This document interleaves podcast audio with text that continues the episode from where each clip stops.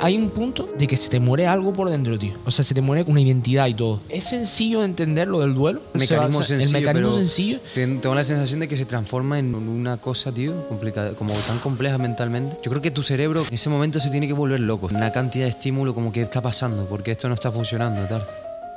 ¿Por qué coño tal? ¿Por qué coño eh, no estoy no estoy allí en ese momento con ella o no estoy no sé dónde? Nada, tío, hermano. Sí. Lo que hay, hermano. O sea, lo que hay no, pero es así, tío.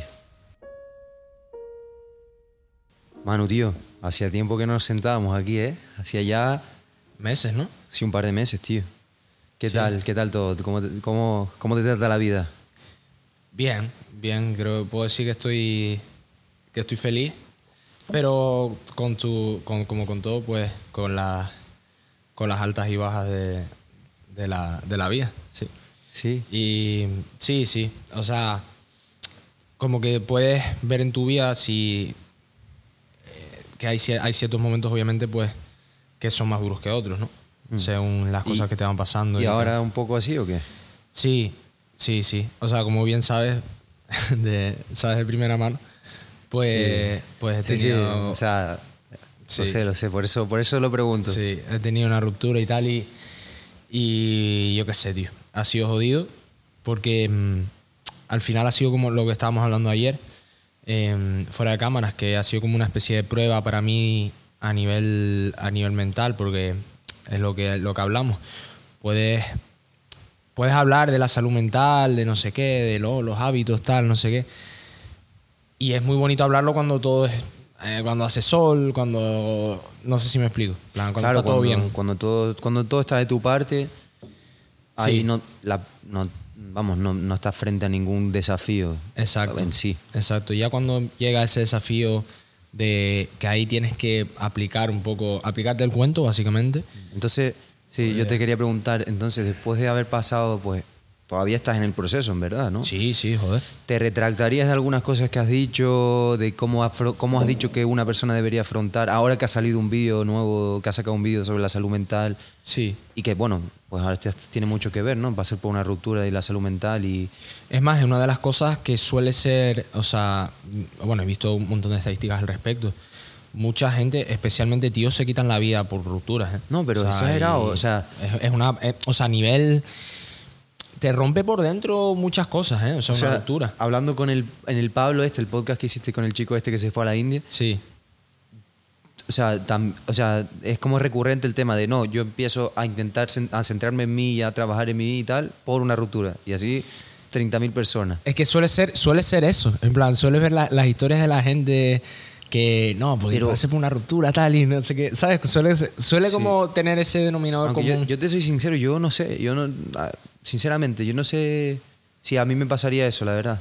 Si es que depende de la persona, ¿sabes? Depende de la persona, pero te voy, a, te te voy a dar una, te voy a dar una vuelta que eso es a lo que voy. Pero espera, espera. Bueno, dime, dime. Primero, lo que te había dicho, rollo, ¿te, te retratarías de alguna de las cosas? No. No, o sea, te, te ha servido incluso para reafirmarte lo que piensas. Exacto. En el sentido de que al final llega un punto que como que en tu toma de decisiones en, en tu vida, que cuando de verdad estás jodido, jodido, jodido y te sientes deprimido, o sea, sientes que empiezas a perder el sentido a ciertas cosas, hay, tienes que como que reformular un poco tu propósito. Cuando pasan ese tipo de cosas en tu vida, llega un punto que es una, casi que una decisión binaria. O sea, es o estás triste y estás en tu cama y, y empiezas a dejarte ir. Y es muy fácil dejarse ir, ¿eh? Muy, muy, muy fácil. O sea, basta un par de días de estarlo pasando mal y tal para dejarte ir. Eh, Empezarte a acostar tarde, volver a malos hábitos. eh, y eso se va como sumando lo del interés compuesto de, la- de los hábitos, que, que es una cuestión muy importante que si son buenos, pues obviamente pues te, bien- te benefician en el, en el largo plazo, pero si son malos, te estás como un poco cavando un pozo en el que después tienes que, aparte de salir de la tristeza que ya tienes de por sí, tienes que salir de ese pozo que te han creado los malos hábitos. Y lo que te quiero decir es que he llegado a la conclusión de que no hay otra. o sea, no hay otra opción que levantarte y hacer exactamente las mismas cosas, aunque te cueste un montón. No hay otra opción. Hombre, sí, en verdad sí hay, pero Ah, si era una persona que, pues, que, que, que yo qué sé, que quiere, pues eso, no quiere meterse en un pozo, acabar mal, si estimas tu vida y, tu, y lo que haces con ella, pues no te queda de otra, en verdad, es una obligación, ¿no? Sí, porque llega un punto que le pasa. por- A mí me pasa una cosa que. que es una, o sea, es Pero una de bueno, mi- de- o sea, es normal, en verdad, lo- también lo de meterse en ese pozo del que hablas, ¿no? O sea, es normal haberlo experimentado alguna vez en y la también, vida. Exacto, y también se aprende de eso incluso, ¿no? No, es de lo que más se aprende, yo creo. Claro. En plan, de cuando más aprendes en tu vida es cuando de verdad la- las pero- cosas van mal. Pero no creo, no creo que sea buena experiencia, rollo, forzarse a entrar en un. No sé si me explico. Ah, no, no. O sea, ¿te has visto los vídeos estos, por ejemplo, del tío, un tío que, por ejemplo, es entrenador personal y se pone gordo, rollo. O sea, No se, aprende, se necesario. aprende cuando es voluntario, ¿no? O sea, cuando es involuntario. Que de tan fuerte es el sentimiento que acabas metiéndote en ese pozo. Claro, no, y no es necesario, o sea, es como, por ejemplo, yo no necesito probar la heroína para Claro, saber claro. que es mala. O sea, puedes perfectamente, creo que un- alguien que, que es sabio, por decirlo así, es alguien que también sabe aprender de los errores de los demás, no solo de los suyos, sino que se basa en las experiencias de los demás también para decir, oye, pues por aquí no paso porque sé que esto, un amigo mío ha pasado por esto y sé que no, no es bueno para mí. Entonces, es que hay un punto, lo que te digo, que, que no tienes otra. Y, y lo que te decía de que yo te- tengo un problema, yo personalmente, con ese tipo de cosas. Pues soy alguien que me gusta tenerlo todo bajo control. ¿Sabes? Y, y he aprendido un poco a. Es una habilidad al fin y al cabo, de dejar ir, ¿no? En plan, dejar ir las cosas, ciertas situaciones que, por mucho que tú quieras, no dependen de ti. Pero es, es jodido, tío. Para personas como yo, yo me frustro mucho con eso. De intentar como ser una especie de su- Superman que si hiciera algo, como que en mi cabeza siempre está la opción de que si hubiera hecho algo como casi que sobrenatural, en comparación con lo que haría todo el mundo, hubiera salvado una X situación. Hubiera tal- o sea, es como que tengo esa tendencia que es mala, ¿sabes? Es tóxica porque muchas veces, sobre todo especialmente en lo de las rupturas y tal, no depende solo de ti. O sea, o sea, es casi que en ese sentido 50-50. O sea, de que no, no puedes hacerlo lo mejor que tú creas, lo mejor que creas, vamos, puedes hacerlo lo mejor posible, pero está una, otra persona que puede hacerlo de X manera, no sé si me explico. No, te entiendo, te entiendo. Y a mí también me ha pasado de tener esa sensación de, de rollo mm, hacer, o sea, poco más o menos no, no querer hacerle caso a todas las señales que tienes, a todas las a toda la pila de argumentos que tienes, que es enorme, para, pues, yo qué sé, dejarlo ir o, o, Sí. o, yo qué sé, seguir con tu vida y pasar de eso. Y, que, y, y empeñarte por orgullo, por, por yo, básicamente por orgullo y por... Es orgullo. Incluso, incluso por... A veces es básicamente orgullo, pero sí por sentirte mal, si por ejemplo, pues, por ejemplo una relación no sale bien, mucha gente igual se aferra a relaciones cuando solo por el hecho de que luego se, se sienten mal con ellos mismos porque no haya salido bien, tal, ¿sabes?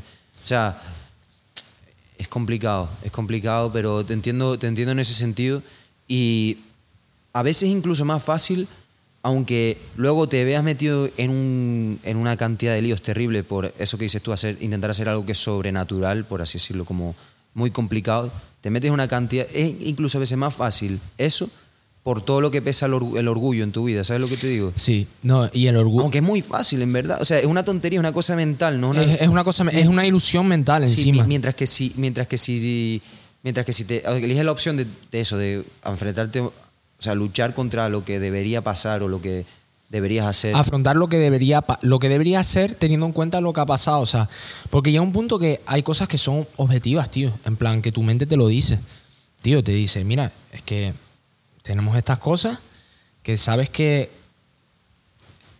podría haber una posibilidad de que si si se si yo qué sé si los cerdos vuelan Sí. es un poco casi que eso si los cerdos vuelan pues estaríamos juntos pues tío los cerdos no vuelan. ¿Sabes? Esa es la cosa, que eso es lo que nos cuesta entender. Sobre todo, es lo que te digo, a personas que son como yo, que se pueden ver identificadas en ese sentido. Yo soy como muy de. de eh, no sé, no me acuerdo que- de quién, quién lo decía, pero eh, había una frase que era como que precisamente hay algo como muy bonito en intentar algo, o sea, bonito en, en- la vida, no solo en las relaciones, sino en plan, en algo, por ejemplo, un objetivo que es estadísticamente muy improbable, ¿no? El hecho de intentarlo y dejar tu vida en ello En plan, eh, hay como un punto romántico en eso que por lo menos para mí es muy atractivo.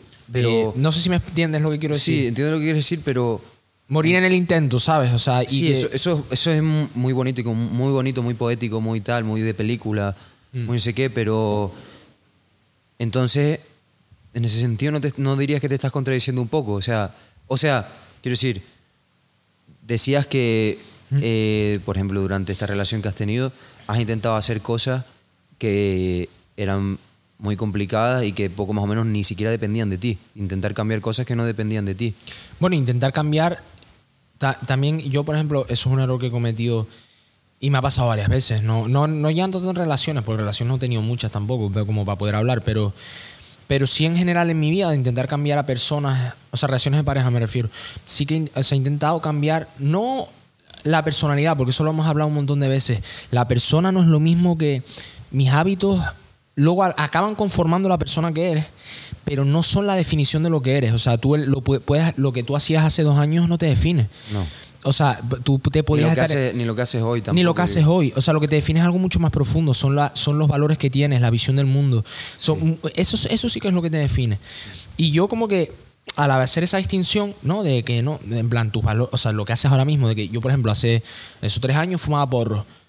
Diablo. Y- Al, ahí... Squidler. Eh, hace tres años fumaba porro.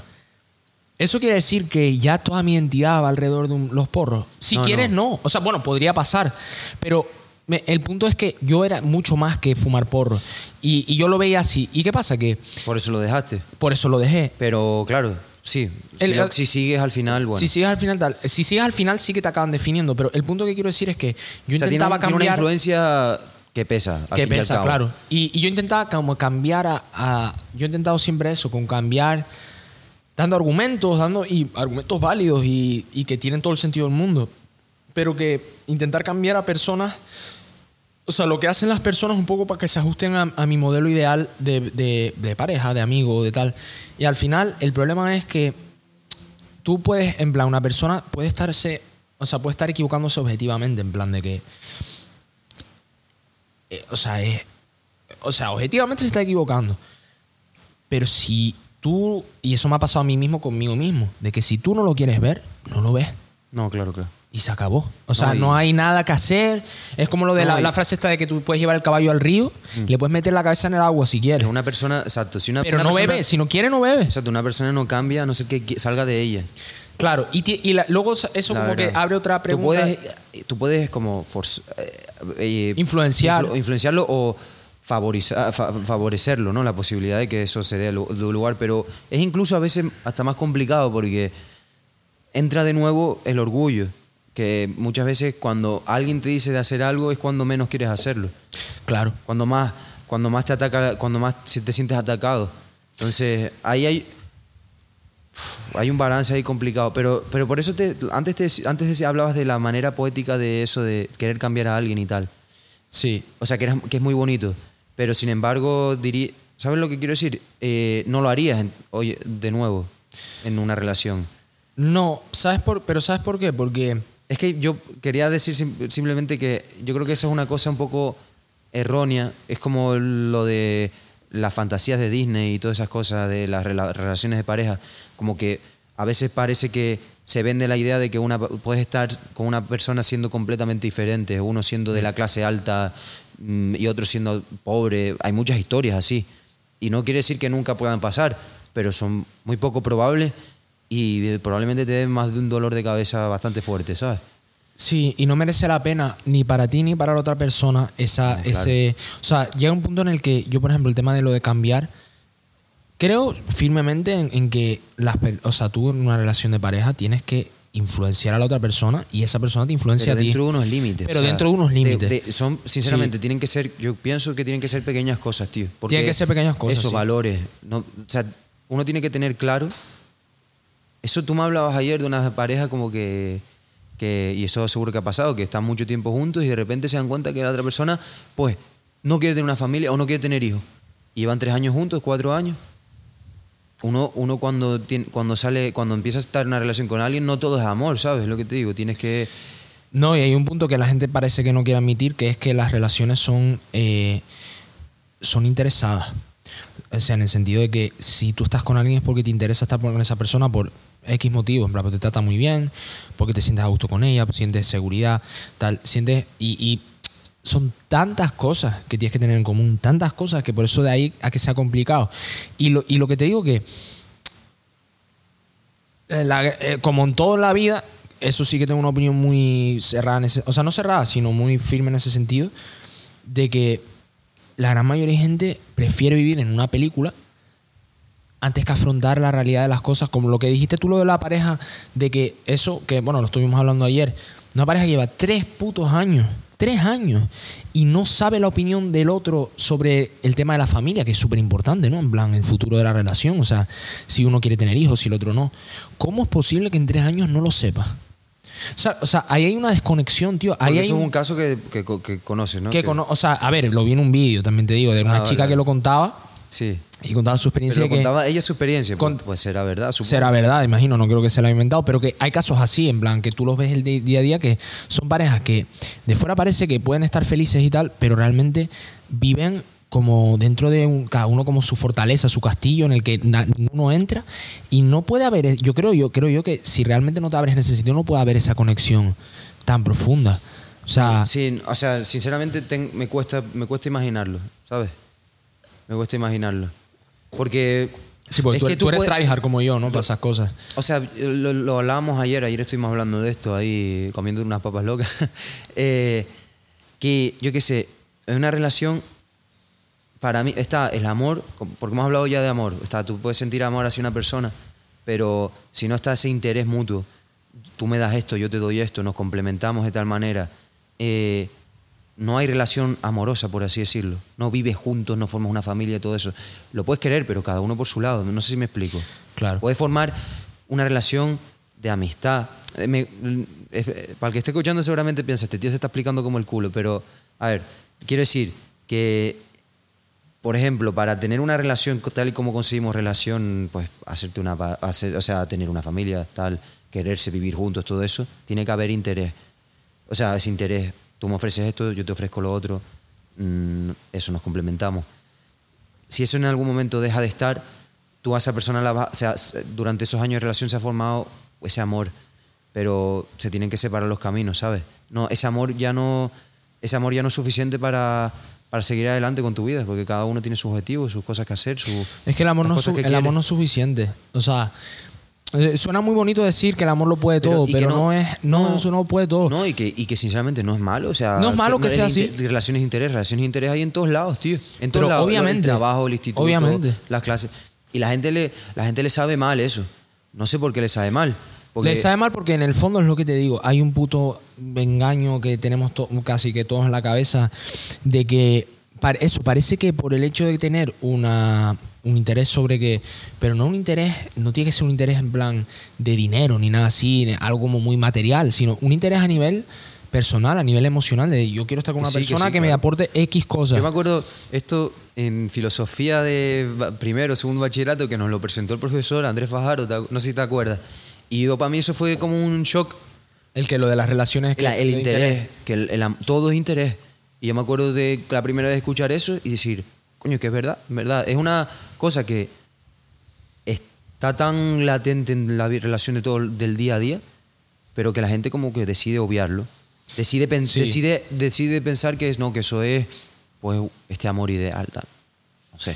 Es que, esa- Curioso, es curioso. no, y luego el- el- la realidad es que si lo piensas a nivel como concepto, yo, o sea, lo he aprendido especialmente ahora, o sea, después de todo lo que, lo que he pasado este mes así, que si realmente sientes amor por una persona, no tiene que ver para Pero, ¿qué- nada pero con el estatus que de la relación, con lo que te haya hecho esa persona, con lo que hayas hecho tú. No tiene que ver con nada de eso. Tiene que ver con que simplemente es una forma.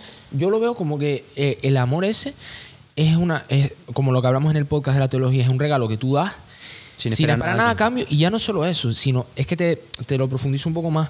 Es una forma de ser. O sea, no es ni siquiera ah, un regalo. Sí, una forma de afrontar es una la vida. forma de afrontar la vida. O sea, tú puedes querer hasta el que te ha hecho mucho daño, hasta el- que es lo complicado, ¿no? O sea, es Sí, es lo jodido. Sinceramente, yo, eso, yo, yo a ese nivel no llego. Sí, No, pero ¿qué quiero decir? Que al final, ¿me cuando llegas a ese. dice? O sea, o sea, representa mucho lo que llevas aquí. lo que llevo aquí, exacto. Y el, el amor, para mí, o sea, como la máxima expresión de eso es tipo el- la, presencia, con, una- o sea, el, el estar presente con una persona a full, o sea, sin ningún tipo de pensamiento. ¿Qué pasa? Que en la mente y las situaciones del día a día y tal nublan mucho eso, nublan mucho esa, esa concepción del amor, eh, las películas, tal, todo eso. Y, y yo lo he aprendido, es lo que te digo, es muy fácil decirlo porque en ese momento pues yo estaba con ella cuando hablamos de lo del amor y tal. Y es muy fácil decirlo ahí, Exactamente. Pero después de, bueno, lo que tú ya sabes, que obviamente no lo voy a contar en un podcast por respeto a la otra persona, porque ante otra antes que nada digo, o sea, de- igual había que haberlo dicho antes, por si acaso, Puedes poner un disclaimer. pero hay que poner un disclaimer de que, primero que obviamente no voy a contar ninguna situación personal que implique a otra persona, porque es una falta de respeto. Efectivamente. Y aparte de eso, Aparte de esto, nos lo podríamos estar inventando esto. y nos lo podríamos estar inventando, sí. Vale. No, y luego, pero el, el punto que voy es que yo, eh, eso como disclaimer, por decirlo así, yo solo tengo respeto y, y buenas palabras en el sentido de, de que no quiero causar ningún tipo de nada, nada, nada malo, ni eh, no sé si me explico, no malas palabras, sino simplemente es- expresar, en este caso, en el contexto de hablar de lo de la salud mental, cómo me he sentido yo al respecto de ciertas cosas, que para algo es mi puto podcast. ¿Sabes lo que te quiero decir? En plan, claro, para, claro. en plan, para eso, para eso es nuestra plataforma, por decirlo así. Eh, y dejar eso como disclaimer, por decirlo así, para que no, yo qué sé, no haya ningún tipo de problema. Y que solo yo, en ese sentido, solo tengo buenas palabras, eh, porque es lo que me ha enseñado, eh, lo del, o sea, es lo que he aprendido con el concepto del amor, que es lo que te digo, es muy fácil decirlo cuando estás con ella, cuando está todo bien, cuando no ha pasado nada. Pero es cuando pasan este tipo de cosas que, pues, que suelen pasar en las rupturas y uno se hizo una cosa, otro tal, uno se pasa mm, y al final se quedan que, bueno, ya no se hablan, tal, no acaba del todo bien, por ejemplo. Ahí es cuando ahí es cuando hay que querer, por decirlo así, no sé si me explico, es muy fácil decirlo antes, tío, es muy fácil decirlo antes. Y a mí yo me he venido, o sea, yo he tenido ese conflicto mental, Claro. ¿sabes? De De, de, de, pues de sentir lo que sientes, igual, rabia, rabia, impotencia, eh, resentimiento, luchar contra eso y, e compensarlo con el amor que sientes. Yo, por ejemplo, te, te voy a hacer una pregunta así al respecto de todo esto. Teniendo la situación, por ejemplo, que tengo yo, que obviamente no la voy a, a exponer. Imagínate que estás en mi piel ahora mismo. Ajá. Si tú O digamos, invéntate un caso hipotético. Un caso hipotético, vamos a decir, sí. Efectivamente. De una pareja que lo dejan tal y, bueno, pues pasan ciertas cosas y no quedan bien, por decirlo así, en ese sentido. Porque, bueno, también es normal, ¿no? Porque es- cuando es reciente, sobre todo, pues hay muchas emociones de por medio y tal. Tú, si esa persona dentro de cuatro años te dice, oye, Pablo, lo estoy pasando mal con esto, o tengo un problema, necesito ayuda, iría. Depende de muchas cosas, la verdad. No te voy a mentir que si se acaba muy mal, me ha hecho, por ejemplo, yo qué sé, te pone los cuernos, eh, te hace una cosa muy fea, me lo pensaría. Las cosas como son, como cualquiera. Pero si yo de verdad a esa persona, pues la he querido y he tenido una relación con esa persona, sí, sí habría que ir, ¿sabes? Sí, sí habría que ir. O sea, sí, sí, sin duda. Igual- Aunque y no, y no lo estoy, no lo estoy diciendo para quedar bien, ¿eh? Lo digo, lo digo de verdad. Si tú, ponle, yo qué sé, una relación puede acabar de mil maneras. Si acaba dentro de unos márgenes aceptables, pues lo ayudaría.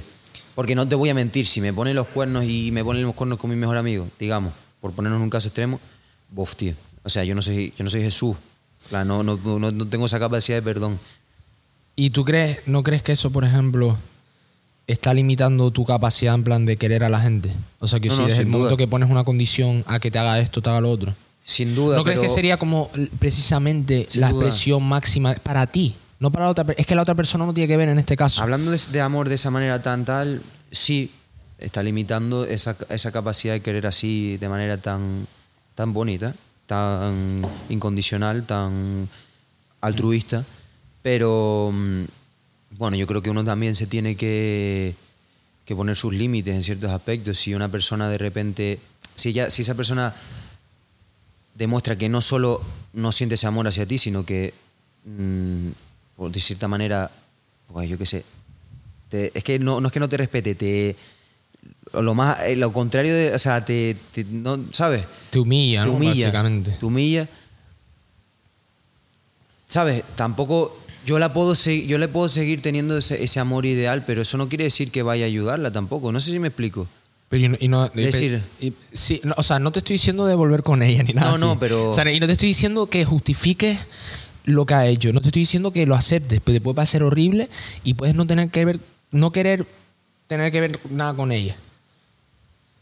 Pero no estamos hablando de eso, no sé si me entiendes. O sea, es un punto más, va más allá en el sentido de que, que no desde el momento que no la ayudas, en plan, del momento que tiene un problema y no la ayudas, mm, hay una condición ahí, ¿no? En plan de que si hace esto, si pasa este límite, pues ya no lo voy a hacer más. No, sí, sí, está contradiciendo la definición que habíamos dado de amor y la que damos aquí, que es básicamente algo incondicional, tal, no sé qué, sí. Pero O sea, ¿no crees que tienes que ver que tiene que ver más contigo que con la otra persona? No, no porque por mucho que yo esté en mi mano ayudarla, no ayudarla, eh, quererla, no quererla, no quita para nada lo que hizo ella, ¿sabes? Y lo que hace una persona tiene consecuencias. Y, Claro. cuando le haces daño a una persona, pues la culpa siempre estará en, en, es- en la persona que hace daño. No sé si me explico. No en la... Es Pero verdad... que eso no le exime de ninguna responsabilidad. O sea, lo que tú haces no le exime de ninguna responsabilidad. No, pero estábamos hablando, estabas hablando un poco de que la, de que, de que fuese algo que, tú- que, que fuese mi problema, que cayese, que cayese sobre mí la responsabilidad de quererla, no quererla, tal. Yo ahí, te- o sea, yo entiendo que me estoy contradiciendo y, la- y lo admito, pero nunca, pero no puedo ser, no puedo mentirme a mí mismo. Si una persona me hace eso, tendría que verme en la situación, obviamente. Claro, todo- todo es verse en la porque situación. Igual me ha hecho eso, pero me ha hecho también otras cosas. He tenido muy buenos momentos con ella y todo eso, pues yo qué sé. ¿Sabes lo que quiero decir? Porque también eso que dices tú, se te lo podría aplicar a un tío random, hermano. ¿Sabes lo que te digo? Un tío cualquiera, Claro. un tío cualquiera, pero a que tú no vas a dejar de vivir por una persona random. Tú, eh, si una persona te pide, tengo ayuda, tú tienes tu vida. Rollo, tú tienes tu vida. Si esta persona dice, no tengo casa, tú y tú vives en un piso tal, un tío random, ¿tú le darías tu casa para vivir? Tú- no, pero tú- o sea, creo que lo estás poniendo, o sea, en un ejemplo, o sea, un poco extremo en el sentido de que obviamente tienes que hacerlo dentro de tus posibilidades, eso está claro, estamos, a- Claro. estamos claros. Si yo tengo 5 euros en la cuenta, no le puedo dar 5 euros a cada persona que vea por la calle sin casa. Claro. Es así. Claro, claro, pero por y eso- también porque cada uno tiene un punto de responsabilidad en su vida y, y- y por mucho que lo hayas pasado mal y tal, te tienes que ver esa situación, ¿no? Pero si el tema de la gente que está sin techo y tal, Eh, eh, no le, no le ayudas tampoco dándole 5 euros, no sé si me explico. en Bueno, plan, no le ayudas, depende, no le ayudas en el sentido de que no le, eso no le va a sacar de su situación. Es un parche para comprar un para comprar la comida de hoy y ya está. O sea, quiero decir, no es como una ayuda. Y más, la gran mayoría de gente que, que dice, no, porque yo, desde el momento que tú dices, yo dono dinero, ¿sabes? Yo dono, estoy donando tal. No lo haces por las personas que estás donando, lo, lo haces porque estás, en plan, estás exponiendo como tu virtud de que lo bueno que eres y tal. Creo yo. O sea, Bueno, a no ser que si lo disueltas de una así en una conversación, sí, claro. Queda un poco. Queda como queda, pero bueno, si te preguntan, bueno, como todo. Sí. Pero mm, yo con lo del ejemplo de la persona, una- por ejemplo, una persona sin techo, lo que quería decir es que hay condicionantes para todo y, y por- si hay un condicionante pues material, un condicionante de posibilidad de, ¿sabes? de lo que es posible o no posible, Mm, yo creo que hay incluso un límite para lo. Yo personalmente, para lo que puedo permitir en mi vida o no, ¿sabes? Pero, y, que- y ese, pero te, te pongo un ejemplo. Y si, vale, no le des 5 euros, pero ¿y por qué no en un momento dado que tengas, que siempre- imagínate, ves a un- una persona sin techo, ¿no? No le vas a meter en tu casa, obviamente. No le vas a dar dinero, pero y por Pero es, ejemplo, que, el- es que el problema de, de- de- Es que está muy bonito pensar así y tal, pero si lo llevas al extremo, es como. Es como. Yo escuché un tío que hablaba de eso, de los conservadores, por ejemplo. Un conservador con el. eh, Voy a cambiar absolutamente. No, hay que- no vamos, vamos a intentar no olvidarnos de lo que estábamos hablando antes, pero es solo para ilustrar que para todo hay límites. Por ejemplo, los conservadores decían cuando el COVID que no se vacunaban, que no se ponían la vacuna. Pero sin embargo, si tú les pones el caso hipotético donde el virus mata a 95% de la población, o sea, al 95% de los infectados, que es un virus súper mortal, a que ahí sí te vacunarías, a que ahí sí te pondrías la, la mascarilla. Sí. Sí. Pues lo, lo que quiero decir es que para todo Hay condicionantes. Para todo hay condicionantes. ¿Qué pasa? Que en la vida del día a día nunca te vas a encontrar con esa rara vez te encontrarías con una situación extrema y es verdad lo que dice. Que en, eso, que en la mayoría de casos, incluso esos casos hipotéticos que tú me dabas de la tía, vale, sí, se, se, se- debe, se, se debe ayudar. Bueno, todo depende de la persona, pero ayudar sería una, ayudar por mucho, por da igual lo que tú hubieras hecho, sería una prueba de ese amor tan bonito que yo creo que es algo a lo que deberíamos todos aspirar. Sí, estoy de acuerdo contigo. Pero mm, lo que yo quiero decir es que no te puedo negar que pondría límites a ciertas cosas, sí. Vale, yo soy el primero que te digo eso y también pongo límites, obviamente. O sea, quiero decir, todos ponemos límites y todos ponemos condiciones a las cosas porque es así, en plan, porque no puedes vivir sin límites en tu vida en ningún aspecto. Pero yo me refiero, por ejemplo, al tema de los, de los, de los sin techo. A lo mejor eso no le das de comer o no le das tal porque no tienes dinero o porque no, tío, tienes dinero pero lo estás usando para otras cosas y pues tú tienes tu vida. Ese es tu límite. Esa es tu condición. Sí, Pero a mí me cuesta- es difícil y- eso, pero sí, coges y, por ejemplo, a lo mejor, tío, tienes una hora en plan que estás esperando una guagua, no sé qué. No, claro, claro. ¿Qué te cuesta en verdad dar, sacar un poquillo de tema de conversación, de- hablar con él? Sí, sí. Eh, a- eso ya le saca una sonrisa, ¿sabes? A esa, a esa persona No, que claro. lleva todo el día jodida. O sea, lo que me refiero Sin es. duda, sin duda. Creo que hay que mostrar compasión en el sentido de Sí, que. pero yo no creo que eso sea algo que puedas esperar de los demás. No. Imponérselo a los demás. No, lo esperas tú de ti mismo. O sea, esa es la, la gracia. Exactamente, pero por eso, por la, quiero decir, esto es algo que nosotros hacemos para nosotros. Para nosotros, sí. Porque si nunca, nunca es bueno ir por la vida esperando que los demás van a hacer todo esto por ti, todo esto por tal. Porque en ese sentido, es verdad que está bien que me lo, que me lo cuestiones, pero mm, yo en verdad, cada uno es libre de justificar las cosas como quiere, ¿sabes lo que Claro. te digo? Y de, de hacer lo que uno quiere. Y, pero sin duda, obviamente, una persona sin techo, tal, de esas- ese tipo de ejemplos, sí. Pero hay que estar, restar, de- de quedarse entre unos límites, ¿no? Hay que, hay que- hay que quedarse entre unos límites. Ah, No te, puedes, no te puedes desvivir tampoco por la otra persona, o yo no, lo haría. No, lo con, menos. con ayudar no me refiero a desvivirte por esa persona, obviamente. O sea, con desvivir, o sea, con ayudar me refiero de que Claro. sepa que, o sea, Es que, sí. que tenga un problema Vale, vale. puntual La cosa que- y que que- puedas ayudarle en Vale. eso. Pero Y- también me parece raro que una tía después de cuatro años, si me habla que tengo un problema, no me va a decir, no me funciona la lavadora.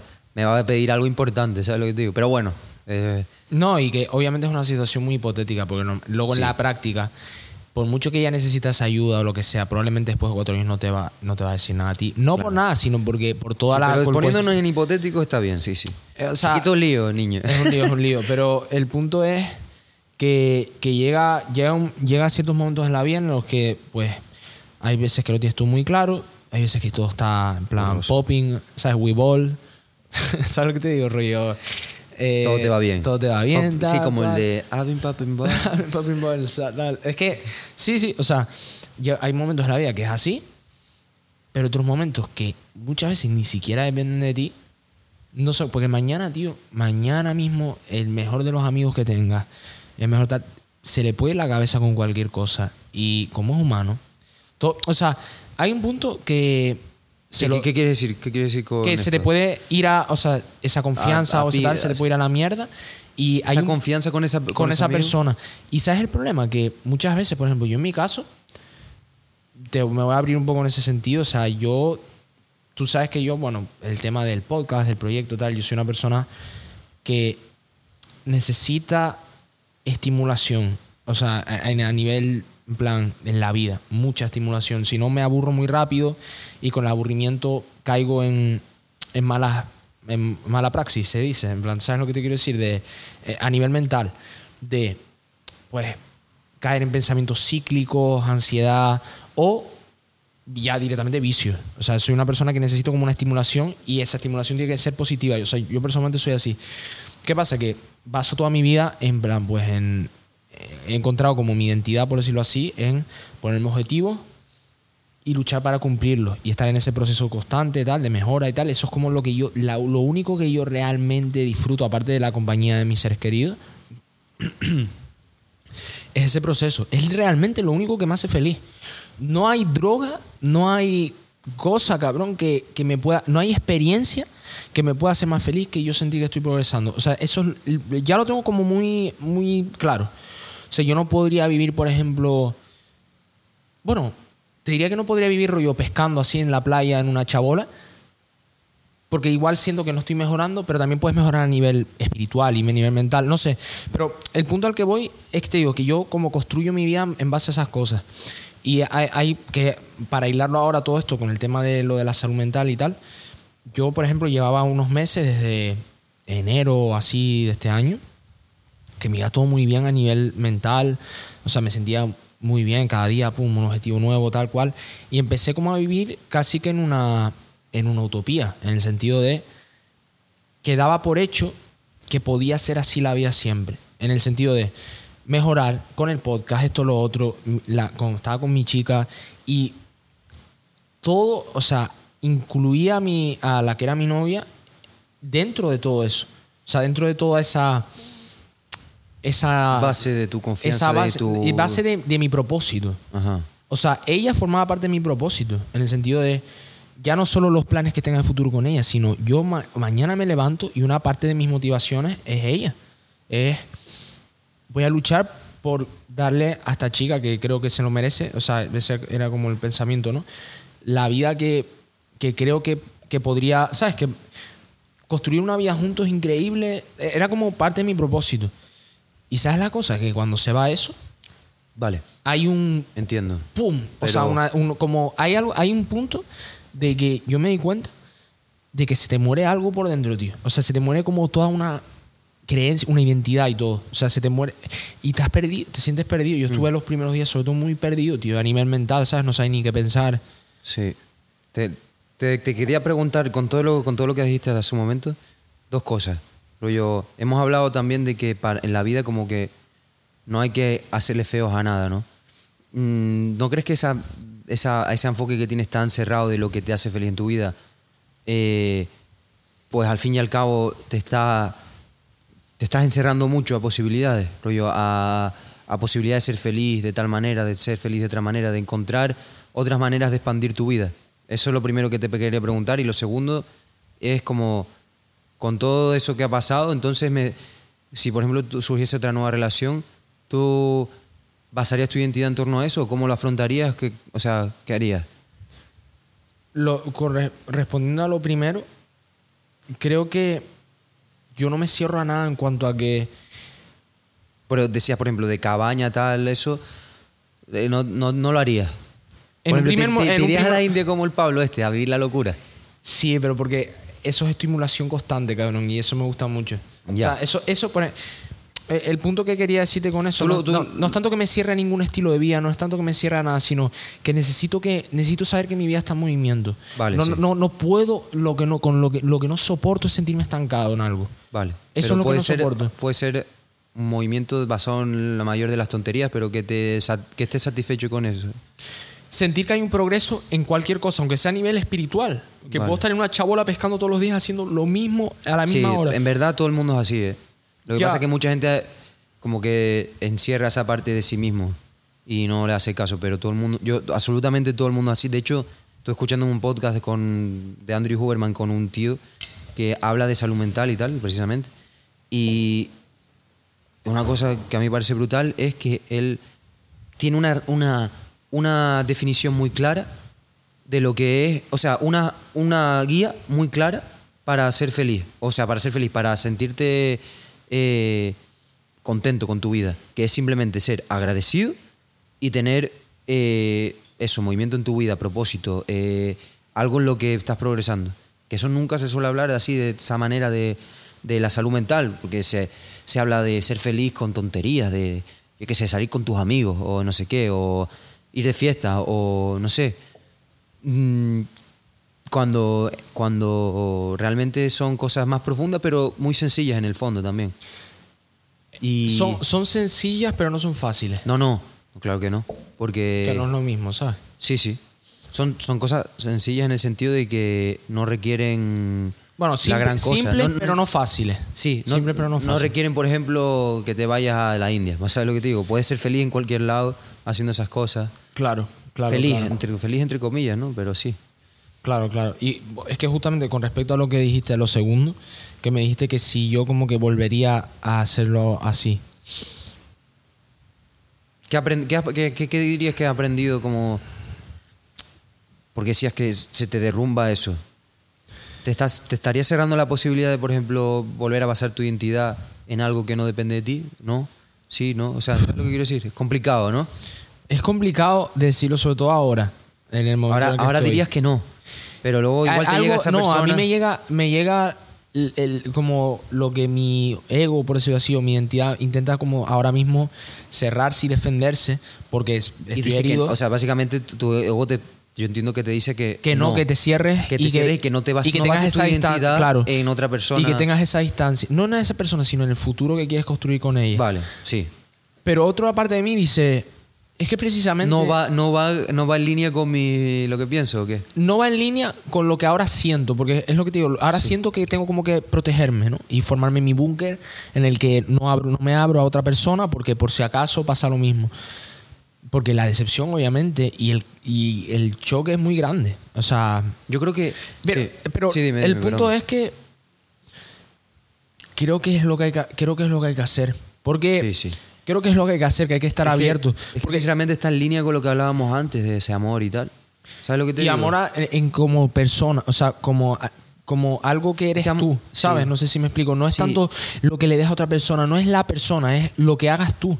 Porque si tú luego en- en- estás con esa persona Es- que es- ideal para ti a nivel práctico, a nivel de las características que tú querrías en una pareja y tal, y no te abres, pues encima es muy injusto hacia esa persona. Muy injusto porque... ¿Qué culpa Sí, tiene esa persona si de que, tú, que te hayan hecho daño? Si tú decides, exacto, mantener esa distancia con la otra persona o con una nueva persona por lo que tal, al final estás poniéndole fecha de caducidad a la relación ya. Sí. Y, y precisamente uno no debe embarcarse en una relación sabiendo que tiene fin. fin ¿Sabes lo que te digo? Exacto. Entonces, Eh, entonces, es algo con lo que se tiene que vivir, yo creo, ¿sabes? Te la tienes que jugar y la- vivir con la incertidumbre y vivir y jugártela, tío, y ya y, toma por culo. y jugártela, porque al final, ¿sabes el problema? Que yo lo que veo es, digo, tío, nuestra muerte tiene una, una fecha también. Sí. Una fecha y un lugar, esté escrito o no, está ahí. Eh, Llegará. Yo lo que sé, lo que tengo claro es que si me muero en plan haciendo lo que yo quiero y viviendo mi vida en plan en el presente, a full, eh, jugándomela con todo el riesgo del mundo, sé que me voy a morir y si existe el más allá y tal, lo miraré con, hostia, menos mal que hice eso. Menos mal, que me morí con 28. Pues me morí con 28, ojalá haber vivido más, pero pero me morí, plan, viviendo como, como hay que vivir, en plan, cogiéndolo, cogiéndolo, en plan, la vida por, la, por las riendas, ¿sabes? Y no, no, vivir, no vivir asustado, tío.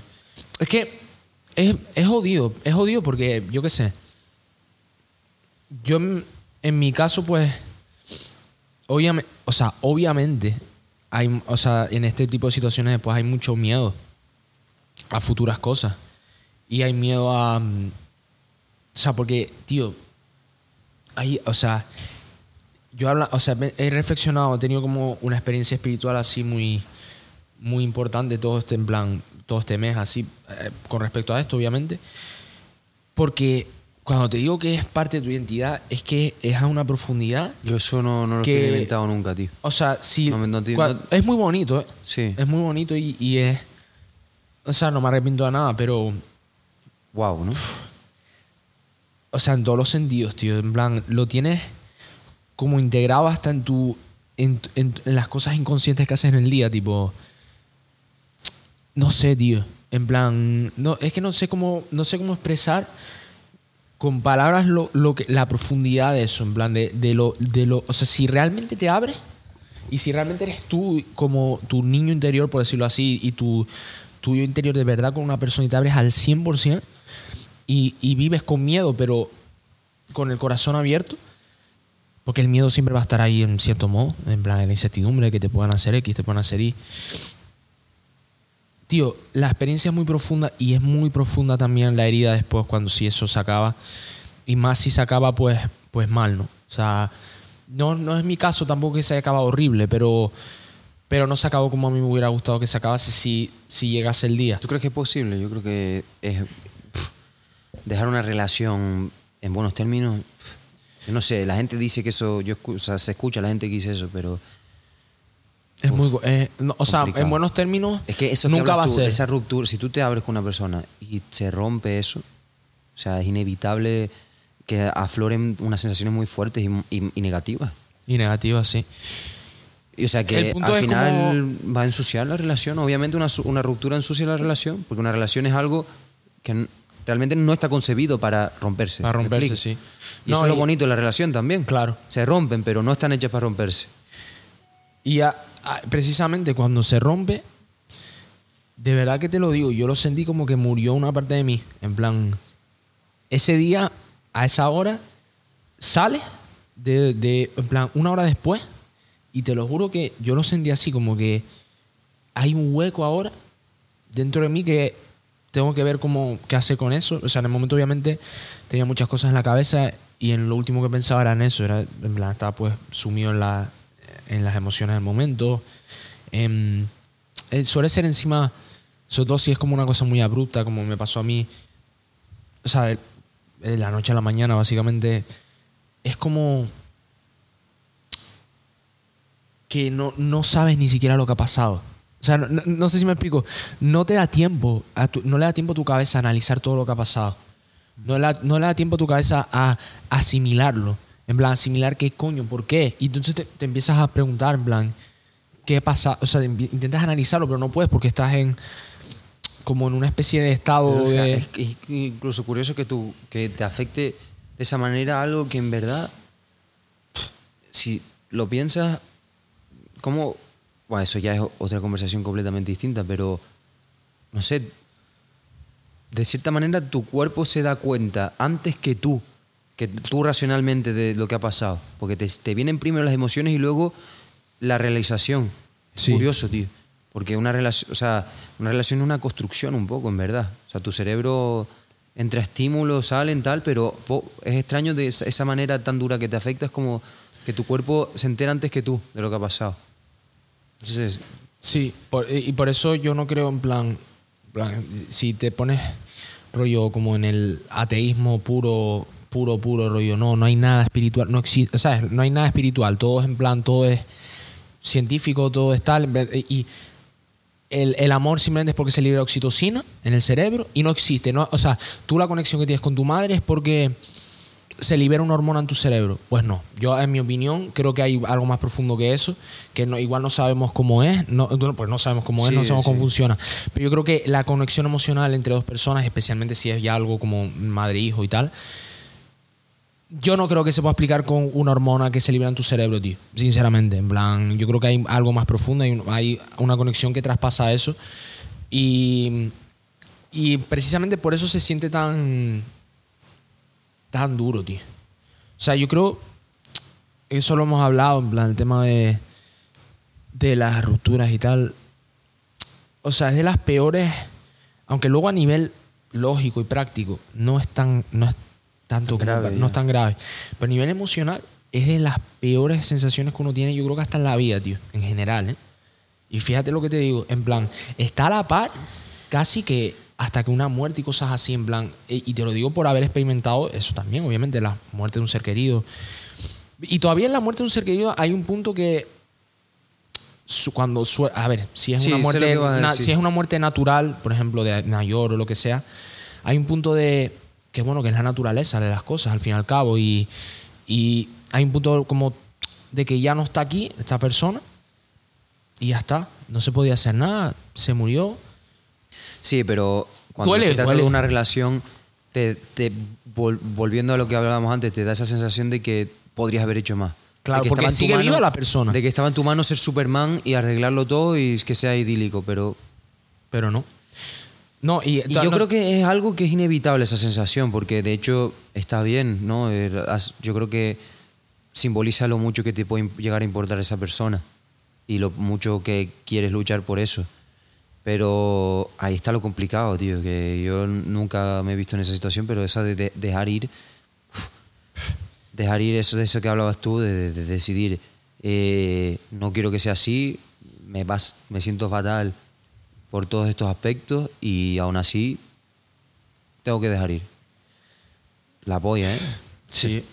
No, de- dejar ir es, es muy complicado, sobre todo porque, ah, ¿sabes lo que pasa? Que yo me estuve viendo un podcast de justamente Andrew Huberman de, hablando del, del duelo, de por cómo funciona el, el duelo en plan a nivel neurológico. Tío, tiene tantos podcasts ese tío. Dile- es una dile locura. que se, se- se tranquilo. tiene que estar tranquilo, tío, porque Claro, es una no se locura. puede, tío. Y podcast de cuatro horas. Sí, tío, esa es la cosa, un resumen más que sea, tío, porque es exagerado, sí. hermano. No, es una locura. Y, y el, el tema es que tiene uno sobre el, el duelo y explicó unas cosas, cabrón, que...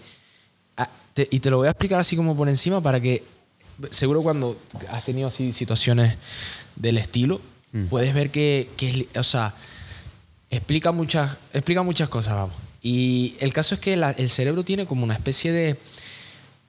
Basa su, la recepción de estímulos eh, y, la, y la conexión y la relación con una persona en, como en tres prismas, por decirlo así. Era el... Era al- dónde están en el, en el espacio. De esta persona está aquí conmigo en mi casa. Cuán- de dónde están en el tiempo. O sea, de cuánto voy a tardar. ¿Cuánto tardaría en volver a verlos otra vez, si quisiera? Y luego está la cercanía. Creo que es a nivel emocional, la cercanía emocional de lo mucho, lo más, lo cerca o lejos que esté a, ni- a nivel eso, a nivel emocional, de lo- lo- los conectados que te sientas con esa persona. ¿Qué pasa cuando hay una separación abrupta como la muerte? O a- con las relaciones de pareja también. Que faltan ¿no? Que los tu tres, ¿no? cerebro no lo comprende Ya. no lo comprende y entonces tiene como que remapear, o sea, tu cerebro crea unas conexiones neuronales específicas para esa relación y esa persona. Entonces tiene como que remapear todo eso y, vol- y transformarlo a la y adaptarlo a la realidad. Entonces, ¿qué pasa? Cuando se muere esa persona, a ti, no sé si te habrá pasado, a mí, me- tío, a mí me pasó, por ejemplo, con mi abuelo. Yo, él a veces venía en plan a mi casa y que le pilla, le pillaba más o menos cerca, como a cinco minutos caminando y tal. Y él iba con el bastón siempre. Entonces el bastón lo escuchabas de rollo del principio de la calle ya. Entonces yo me acuerdo de estar en mi casa, por ejemplo, hace relativamente mucho en verano. Y nada, me- y justo fue como que me acaba de despertar, entonces estaba en plan medio en el aire, ¿no? Lo típico que despertándote tal, estás como... No, no estás del todo consciente, lo típico antes te das una ducha y ya después ya estás bien más, más presente, ¿no? Y más activo, pero en ese momento estaba, pues, acá antes de despertar tal. Y nada, me levanto, no sé qué, y empiezo a escuchar un bastón. Y mi cabeza, te lo juro, que salí de mi cuarto y fui a abrir la puerta como para ver a mi abuelo. Y mi abuelo lleva, en plan, ya ha muerto en plan un año. No sé si me, me entiendes. Eso es una reacción que ya como me ha pasado tantas veces eso de ir a abrirle la puerta a mi abuelo por escucharlo bajar la calle, que claro, luego te dices, hostia, ¿qué Wow. coño? Y o sea, es, es duro obviamente, pero eso es por, la, por el mapa que tiene en tu, tu cerebro de esa persona. Y como es una, era una persona obviamente muy cercana, pues tienes más conexiones y más tal. ¿Y qué pasa? Que tu cerebro tiene que, como eso, remapearlo todo y reconfigurar esas conexiones adaptadas a, a lo que es ahora mismo la realidad. Con las relaciones, por ejemplo. Me pasó, o sea, bueno, yo volví ayer a Tenerife y yo, bueno, yo te conté ayer que yo, o sea, ayer, por ejemplo, fue un día muy duro porque cuando yo me fui de aquí, eh, de, Tenerife a Madrid, seguía con ella. Y cuando volví, o sea, estaba todo igual. Entonces es como todo, tío. O sea, subir, eh, ir en el coche, el trayecto que hago en el coche, que era para ir a. O sea, que como que hay una zona de la laguna, como que me obliga a pasar por su casa. Todo eso, como que tu cabeza tiene ese mapa mental de la persona, del- de, de todo, tío, de los padres, de. de la- yo qué sé, hermano, hasta de la hermana y todo. Sí, ¿Sabes lo que te quiero decir? O sea, de todo. Y De lo que esperar, ¿no? de lo que esperar. Y entonces tu cerebro espera eso. Y de ahí, y sabes lo que, lo que dice también Andrew Huberman, que el duelo no es tristeza como tal, es un sentimiento de búsqueda. O sea, el duelo genera dopamina. Y es una locura eso, si lo piensas. ¿eh? O sea, porque buscas a la persona y no la encuentras. Sí, tú- yo esto creo que lo, lo- me lo habías mencionado y también estaba esa, ese mecanismo de, de- de- de generar dopamina precisamente porque después de esa muerte uno tiene que, por ejemplo, ¿sabes? Tiene que step up, ¿sabes lo que te digo? Tiene que... Dejarlo mm, atrás, sí. Tiene que, exacto, ser capaz de, yo me imagino que eso evolutivamente tiene mucho sentido, porque yo qué sé, si muere alguien importante, no sé quién tal, pues te toca a ti suplir su rol. Pero sí, es curioso. Claro, claro, claro, claro. No, Y sí, o sea, y de ahí que... Tiene- no, es súper curioso lo que no, no, no sabía, la verdad. Y es súper curioso, yo qué sé, lo, lo sencillo que, que parece y luego lo difícil, lo sencillo que es en sí el sistema ese del que hablas, de dónde está, en cuándo, tal. Y luego lo complejo que es cómo lo sientes y todo, ¿no? Es pasar a otro nivel, tío, ¿no?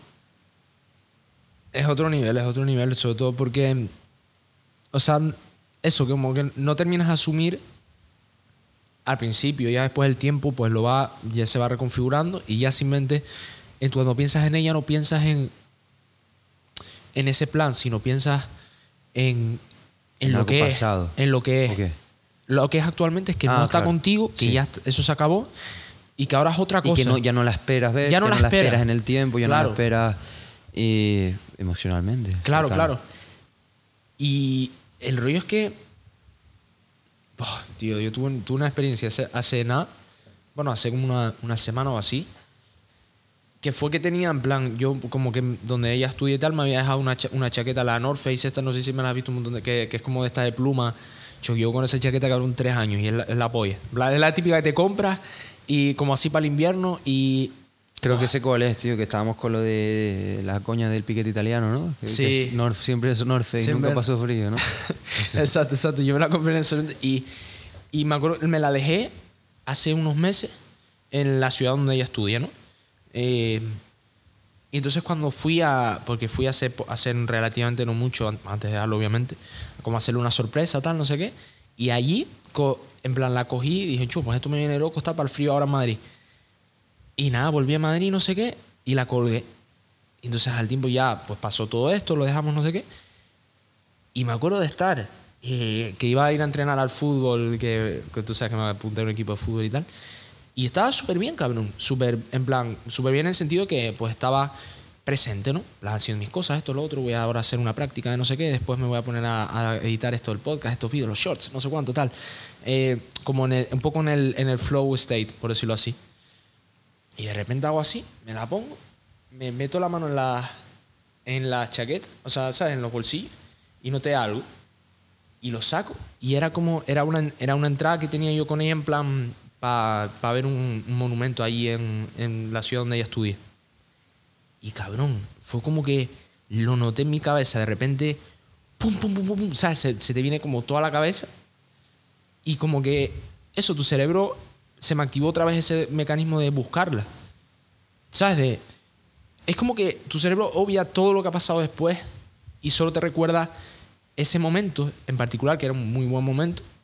Y yo, hermano, o sea, es, es lo que dices tú, es sencillo de entender lo del duelo, porque al final El se mecanismo basa- sencillo, el mecanismo pero sencillo. ten- Tengo la sensación de que se transforma en, un- en una cosa, tío, complicada, como tan compleja mentalmente.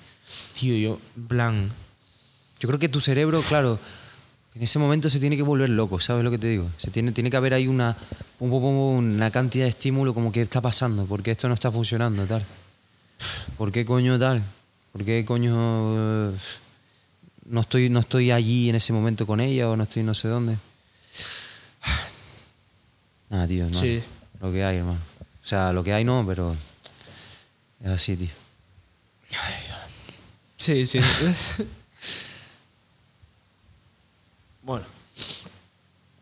Que sí, que es lo que hay, tío, que no... O sea, también hay un punto de que tienes como que... mm, Que sentirlo, ¿sabes? Y... O sea, eso, dejar, dejarlo... Dejarlo fluir un poco, ¿sabes? No...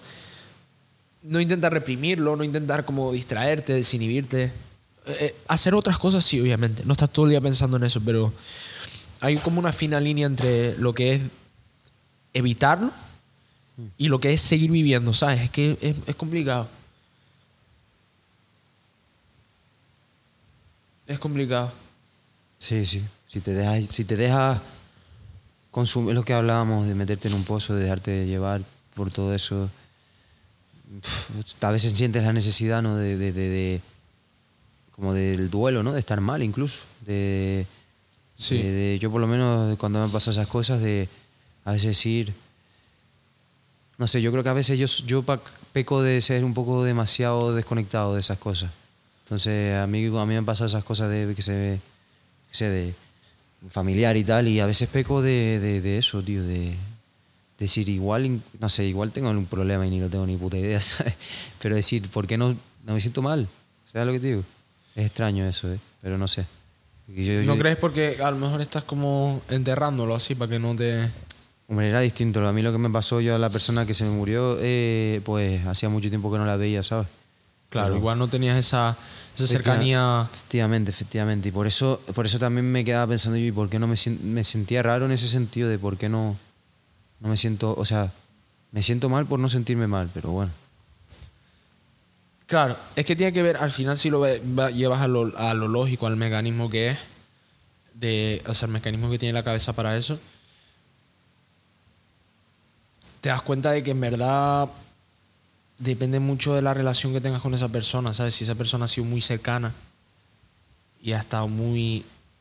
has tenido una conexión muy grande con ella, pues sí, pero al final las etiquetas de, yo qué sé, pareja, hermano, hermana, Efectivamente, es una no, etiqueta. es una etiqueta y... eh, Porque esa persona, tú puede ser por mucho que sea tu hermana, tu madre, tu padre, tu abuelo. Si no eres cercano a él, pues no te va a doler lo mismo.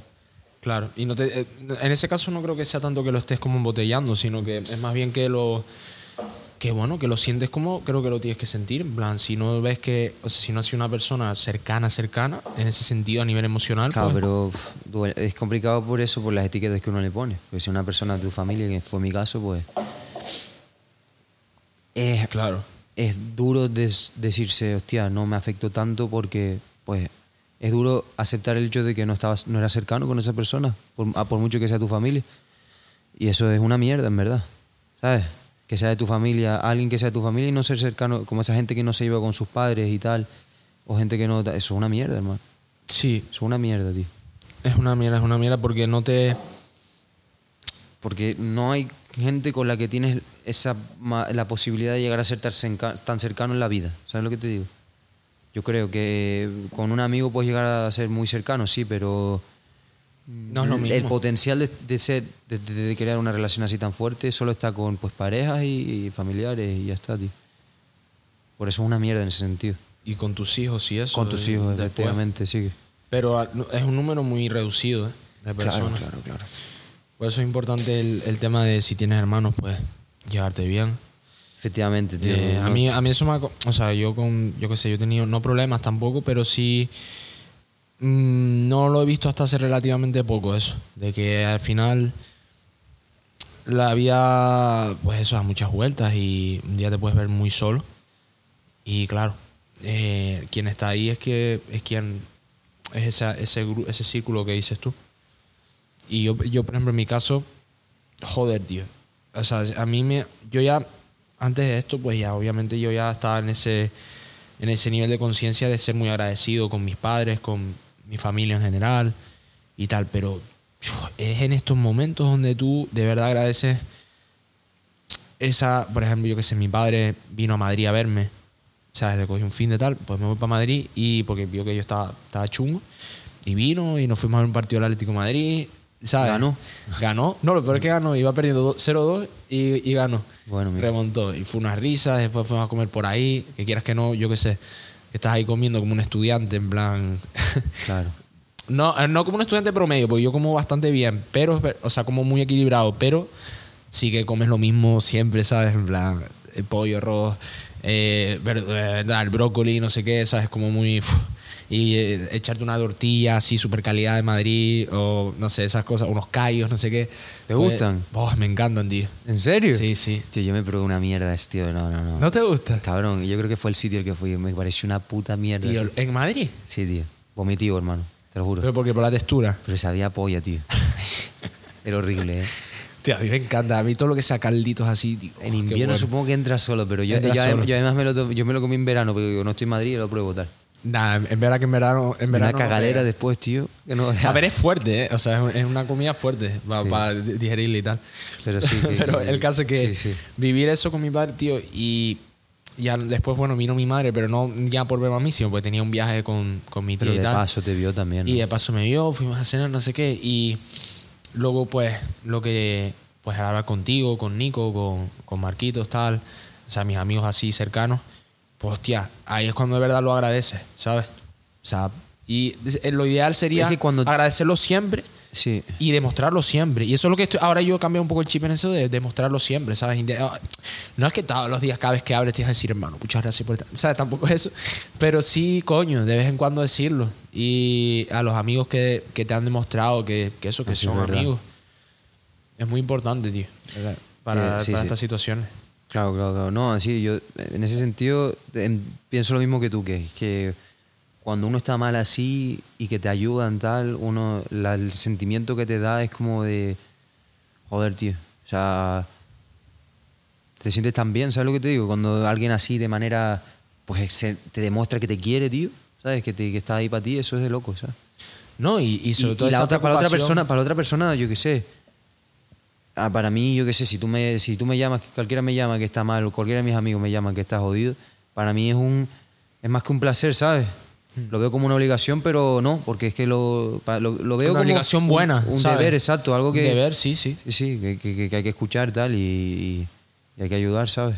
Claro. Y eso es precioso, ¿sabes? No, y, y luego, por ejemplo, yo, o sea, encima como, ¿sabes? Por ejemplo, yo el problema que tengo, a mí me gustaría verse, a veces no pensar tanto, ¿sabes? En plan, no darle tantas vueltas a ciertas cosas. Yo tengo mucha tendencia a, a sobrepensar, ¿sabes? Y a- porque lo que te digo, siempre tengo un punto, cabrón, como obstinado, hermano, de intentar encontrarle solución a las cosas. Y a veces las cosas no tienen explicación. O si la tiene, no la vas a saber y punto. Y te, y te tienes que joder. Y eso a mí, cabrón, me frustra muchísimo, tío. O sea, me ¿sabes- frustra muchísimo. tío. Yo- eso lo yo aprendí con mi madre, tío. Mi madre estudia, da clases de física tal, y yo me acuerdo, yo soy una persona bastante curiosa, me, me calificaría así. Y siempre le preguntaba, ¿y esto de dónde sale? Ah, eso ya lo verás más adelante. Entonces te era una frustración. y me cagaba, en la, y me sí, cagaba en sí. la puta, tío.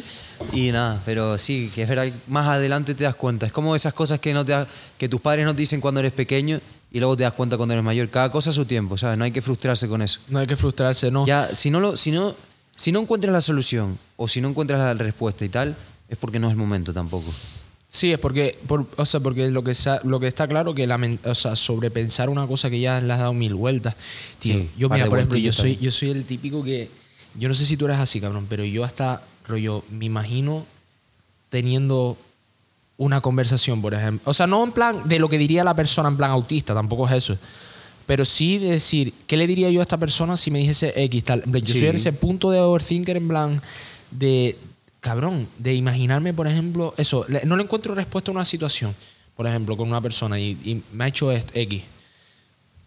Intento buscar en mi cabeza las posibles razones por las que hubiera eh, hecho eso. Oh, ¿sí? Si, ¿cómo, me- ¿Cómo me lo justificaría? ¿Cómo se lo rebatiría yo de vuelta? O sea, en ese plan. Efectivamente, sí, sí, sí. Y. No, no, yo también hago es, eso. Es, es horrible eso, tío. Porque no te, ¿No no te ayuda. O sea, o sea, Hasta cierto punto es hasta cierto útil. punto es, es muy es bueno. Es bueno, sí. Hasta cierto punto es útil, pero llega un punto que no. Llega un punto que te estás repitiendo Sí. con los mismos argumentos, con las mismas cosas, porque llega un punto en el que la el suponer llega hasta un límite. El infinito, en verdad. No, llega hasta- o sea, tú puedes por suponer. Es como antes empezamos con hipotéticos y casi acabamos aquí Sí. liándola, ¿sabes? Casi la liamos. O sea, tiene un límite, me refiero de que tiene un límite real. Ya, en plan, tiene un límite de realidad, que es lo que sabe. Sí. Y porque, tío, podría ser perfectamente que esa persona te está ocultando algo. Podría ser per- perfectamente que esa persona que te hizo X. Es que no sabes lo que le pasa por la puta cabeza. Los seres humanos, o sea, bueno, así como por darle el, giro total, en plan, al, al asunto, lo vi, que no sé si era, no sé quién era, tío, pero lo vi que explicaba, hacía como una analogía un poco de lo que es la confianza y por qué nos sentimos traicionados y todo, y en plan, con, cuando nos hacen X cosas. Y decía que los, los seres humanos somos muy complejos, muy, muy complejos. Y estamos llenos como de serpientes, por decirlo así, de, de cosas malas que ni, a veces nosotros ni siquiera sabemos conscientemente que las hacemos. Somos infinitamente complejos. En plan, nadie, no puedes decir que entiendes a alguien a nivel de entender todo lo que pasa por su cabeza, por qué lo pasa así, porque está todo basado en suposiciones, experiencias, que no eres capaz de concebir porque tú estás en las tuyas ya. Ya tienes suficiente con las tuyas, no sé si me explico. Y decía que como de- estamos llenos de esas serpientes, esas cosas negativas que eso a veces ni siquiera sabemos, y la palabra, nuestra palabra, es lo que media un poco con todo eso y dice, o sea, la palabra es como la única garantía que tiene la otra persona para decir, vale, no te entiendo, no te voy a entender jamás, pero me voy a basar en que si tú dices que vas a hacer esto, lo vas a cumplir. Eso es como, la palabra es lo único que te puede llegar a conectar con una persona, porque si no, o sea, cuando esa persona no cumple con su palabra y te traiciona y pierdes la confianza, no sabes realmente quién es, quién es, no sabes predecirla. Intentamos como predecir a la gente, pero no puedes predecir a la gente. No sé si me entiendes el- a lo- quiero llegar. Hombre, sí, es un punto de vista extremo en el sentido de que mm, piensas que hay una incertidumbre así completa en lo que puede hacer una persona o no, pero en cierto modo es verdad. Porque, a ver, también te digo, hoy en día hay una base que más o menos todos en la sociedad española, por ejemplo, tenemos toda una educación más o menos tal. Entonces, es verdad que no es lo correcto predecir a nadie, en verdad. Predecir lo que va a intentar hacer no sé qué, pero no te equivocas la mayoría de veces si lo haces, me explico, porque hay un, todo un sistema detrás que lo soporta eso. Pero sí, sí, una sociedad, pero, ¿me entiendes lo que quiero decir, no? Sí, Que pero no- nunca, nunca puedes contar con que tal persona va a hacer esto, con que no puedes todo- esperarlo. No puedes esperarlo. O sea, lo único que te puedes basar en su palabra de que va a serlo. sí, de que sea, va a serlo. de- sí, sí, de creer, de, de ser en ese sentido un poco, no inocente, sino depositar tu confianza en esa persona y decir, pues te creo tal, y ya está. Claro, y porque hay pero un punto pero de... tampoco quiere decir que lo vayas a esperar. O sea, no sé. Claro. Y ta- también un punto de que cuando te sientes traicionado, por decirlo así, te, te cuestionas a ti mismo también. ¿Por qué he dejado que me haya pasado esto? ¿Por qué...? ¿Por qué no lo vi? ¿O Sí. por qué...? mm, mi- miles de cuestionamientos. Hasta cuestionamientos muy profundos en plan de... ¿Por qué... Eso, ¿por qué he dejado que una persona... Persona de este tipo entre mi vida entre mi y me haga esto. Sí, sí. Y Te hace, daña tu autoestima. daña tu autoestima mucho, sí. Sí. Claro, por eso cuando te ponen los cuernos, eso es un putador, ¿sabes? Ese tipo de cosas. Sí, yo antes, por ejemplo, pensaba, de bueno, mira, si me ponen los cuernos, como que yo actuaría en plan... Sí, con la misma la deja ahí. No, en plan diría, va, pues mira, ella se lo pierde tal que le den por culo.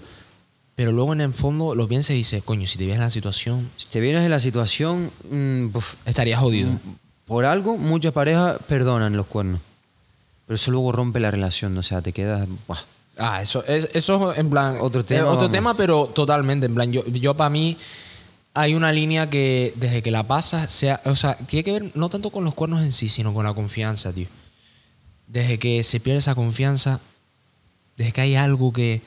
Por eso es tan importante, tío, lo de ser muy honesto consigo mismo, muy honesto con lo que quieres, muy honesto con lo que dices. sí, sí, sí, por, eso eso- yo, por eso yo prefiero que, tío, te lo juro, prefiero vivir en una La relación transparencia, de, tío, es muy importante. de cuatro meses, pero que sea honesta, a alguna de seis años y que sea toda una mentira que al final cae, porque las mentiras caen, cabrón, siempre. Siempre. Y hay, hay un punto de que, no sé si qué piensas eso, que así como por darle el, el- el punto y final a todo esto de la confianza. Sin, A ver, a ver, ponle que no creas en, ponle- no crees en Dios. No creo en Eres súper ateo, tal, no sé. No, y niegas la existencia de Dios. Si niegas la existencia de Dios, tiene un punto positivo que puedes mentir. Porque no hay nadie que te esté mirando. Si lo haces lo suficientemente bien y si la. Si hilas los. O sea, si. ¿Sabes? No, no sé si, si mueves los hilos bien, puede no enterarse nadie. Y puedes vivir a gusto con esa mentira. ¿No? O sea, te digo, te pongo eso como a ver qué piensas o sea, estás suponiendo que si uno no cree en Dios, no existe la moral tampoco, ¿o qué?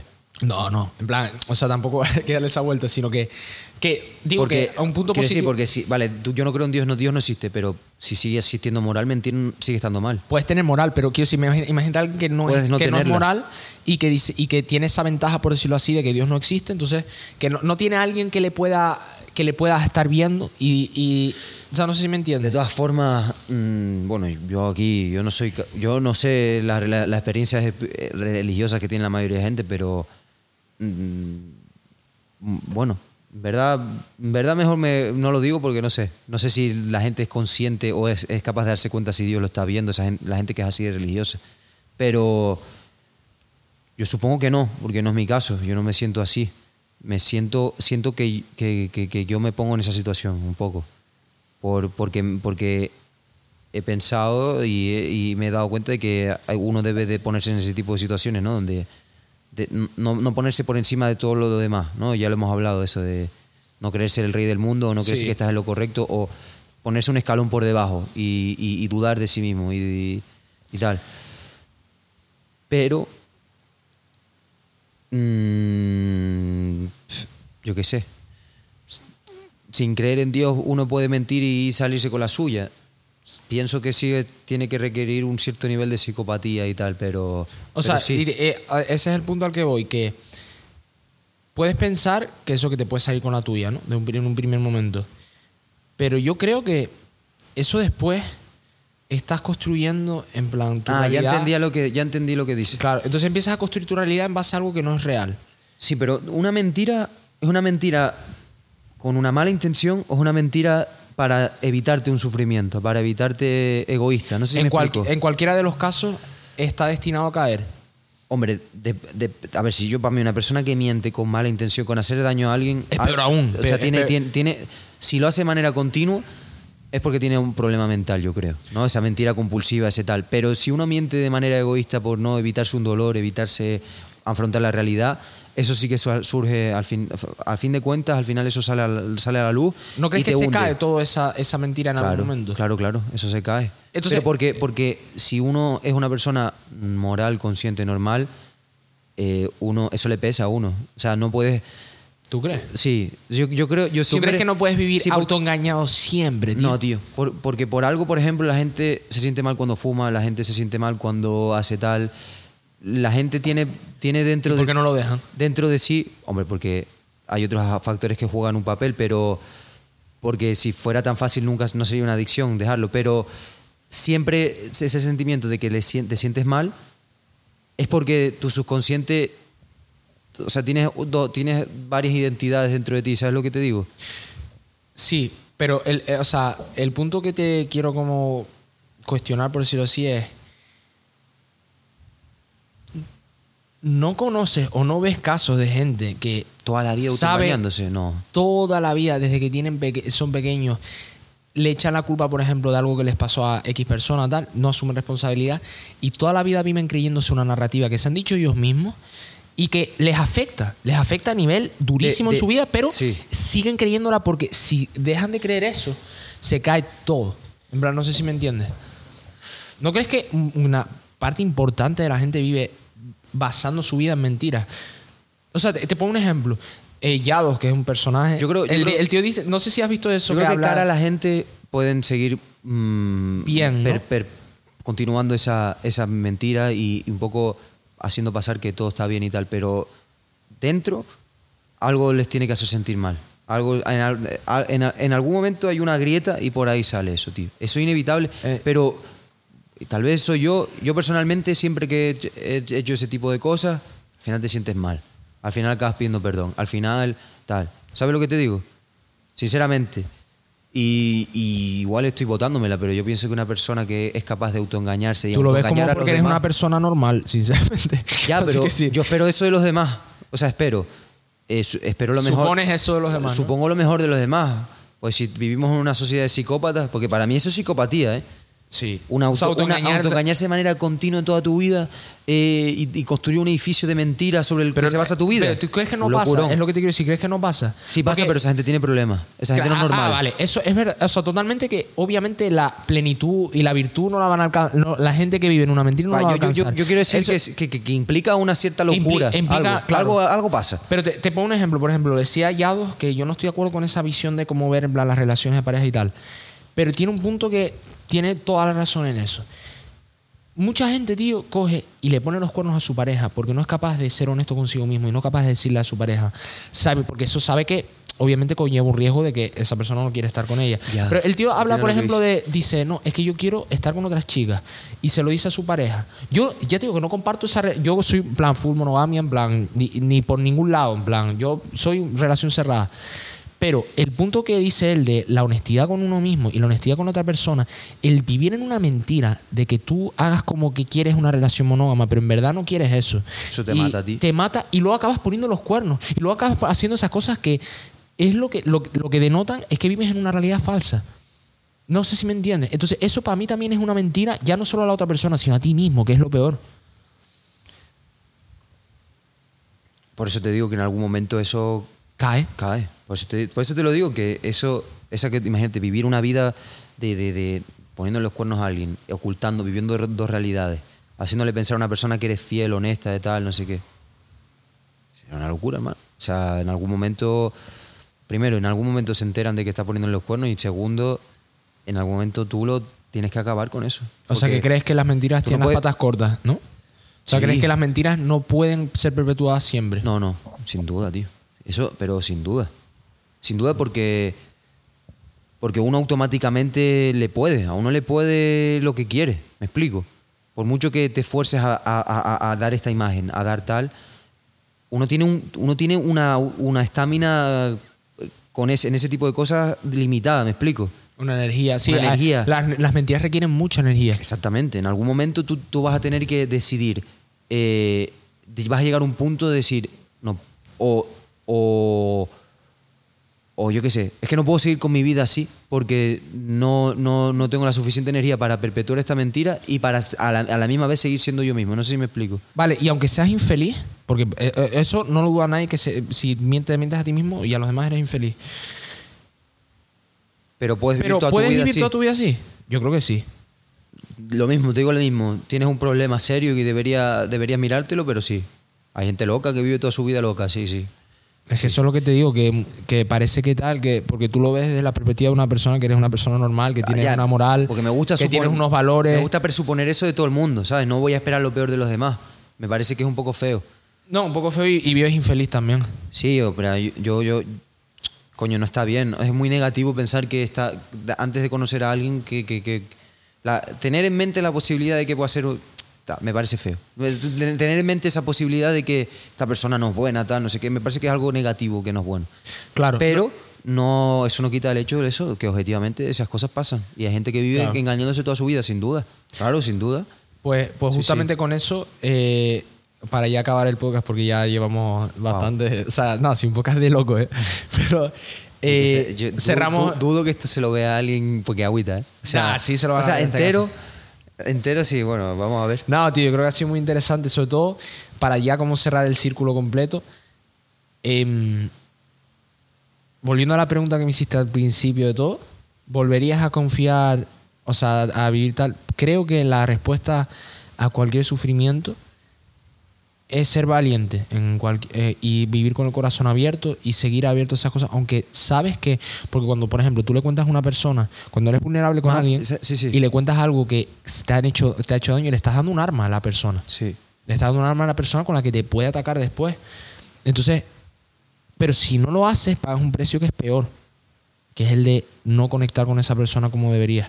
Entonces, Y, y- y yo te diría incluso que es lo ser valiente tiene el punto de que el hecho de decidir, pongo la, vuelvo a confiar en una persona después que me haya pasado esto, le da más valor a esa confianza que estás depositando. en mucha más, Claro. mucha más. Porque No es lo mismo confiar si no- no te ha pasado nada. Exacto, de manera inocente es muy fácil.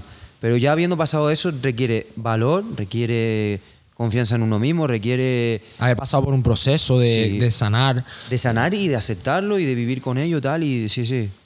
O sea, le- es depositar más valor en esa posible relación. Lo cual ¿quién no quiere eso, sabes? Totalmente, tío. No, la verdad que eso ha sido una conversación de locos. Y, bueno, y me, me han dicho, o sea, gente que, que, tipo colegas y tal, que ven el podcast más regularmente, eh, me, lo, me lo han dicho. Pero bueno, te lo comenté antes del podcast, que al final el abrirnos y el contar las cosas, como sentimos ciertas cosas y tal, hace que gente pues se pueda ver identificada en, en lo que decimos. Porque es lo que, ¿sabes el problema que yo veo, tío? Que cuando tú ves que la gente por ahí, la gente que es menos vulnerable, por decirlo así, de cara al público, tú ves, tío, pasa mucho en el mundo del emprendimiento. En plan, eso me toca, me toca la polla porque parece, cabrón, sobre todo especialmente YouTube España, no es por tirarle aquí a nadie ni nada, no voy a mencionar nada, ningún nombre, pero.